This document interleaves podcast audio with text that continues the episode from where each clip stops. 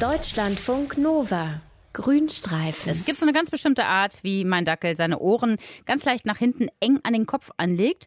Und wenn er das macht, dann weiß ich, jetzt ist er bereit, jetzt ist er schmusig, jetzt möchte er bitte, bitte gestreichelt werden. Übers Köpfchen.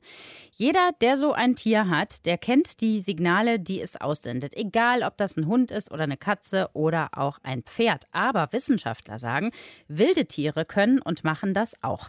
Unser Tierexperte ist Dr. Mario Ludwig. Mario, bitte erzähl uns mehr darüber. Ja, Steffi, also das ist ein Ergebnis von Wissenschaftlern von der Universität Roehampton in England und von der Universität von Sydney in Australien, die sagen, also zumindest Kängurus können das.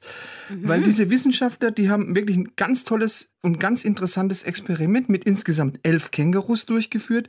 Die haben zunächst mal die Kängurus drauf trainiert, sich Futter aus einer bestimmten Kiste zu holen. Und dann haben sie aber auf einmal das Versuchsdesign geändert und haben einfach die Kiste mit der Nahrung drin verschlossen. Das heißt, für die Kängurus war es jetzt unmöglich, ohne fremde Hilfe, ohne menschliche Hilfe an ihr Futter zu kommen. Und was haben sie dann gemacht? Also die haben zunächst mal natürlich an der Kiste rumgeschnüffelt, haben rumgekratzt und irgendwann haben sie gemerkt, nee, ich kann die Kiste nicht allein öffnen. Und dann haben sie ihre Aufmerksamkeit auf den menschlichen Versuchsleiter gerichtet. Der stand in unmittelbarer Nähe. Und die Kängurus haben dann jetzt immer abwechselnd zum Versuchsleiter, dann zur Kiste geschaut, dann zum Versuchsleiter, zur Kiste. Also ganz ähnlich wie das wahrscheinlich dein Dackel macht, der dir was mitteilen will. Ja. Und ein paar Kängurus, die gingen sogar noch weiter. Die haben so ein bisschen am Knie vom Versuchsleiter rumgeschnüffelt, haben ihn mit den Pfoten angestupst. Das kenne ich auch. Das kennst du auch, ne? äh, das kennen wir von vielen Haustieren, wenn sie ihren Besitzer einfach zu einer bestimmten Handlung drängen wollen.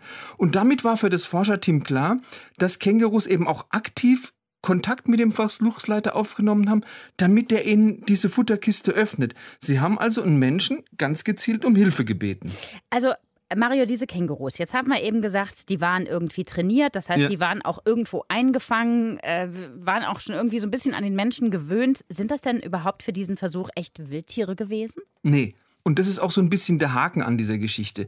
Du kannst mit wilden Kängurus kaum Verhaltensexperimente durchführen, weil das sind ja keine ungefährlichen Tiere. Also ja. die können schon mal einen Wissenschaftler verletzen, wenn auch unabsichtlich.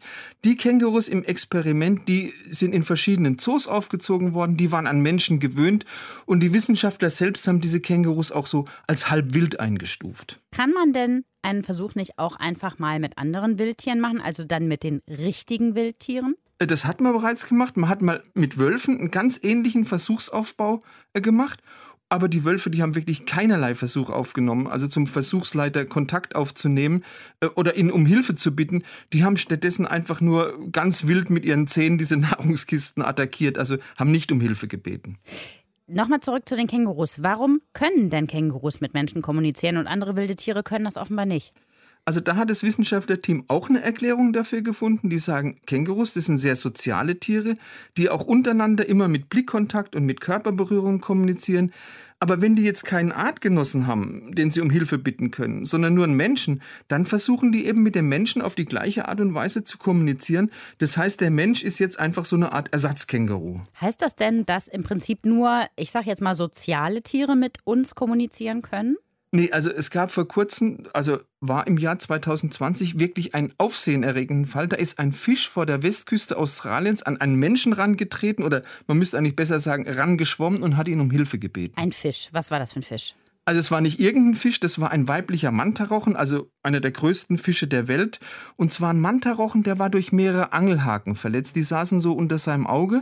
Und so ein Manta, der hat immerhin eine Spannweite von drei Metern. Der hat sich also dann ganz gezielt Tauchern genähert. Und zwar einem Unterwasserfotografen und einer Meeresbiologin und hat sie, das zeigen wirklich Filmaufnahmen, ganz offensichtlich aufgefordert, diese Haken zu entfernen. Also zumindest hat es so gewirkt. Mhm. Der, der Rochen hat also seine Flossen ent, entfaltet und hat da wirklich den, den Tauchern diese ganz gezielt diese störenden Angelhaken gezeigt.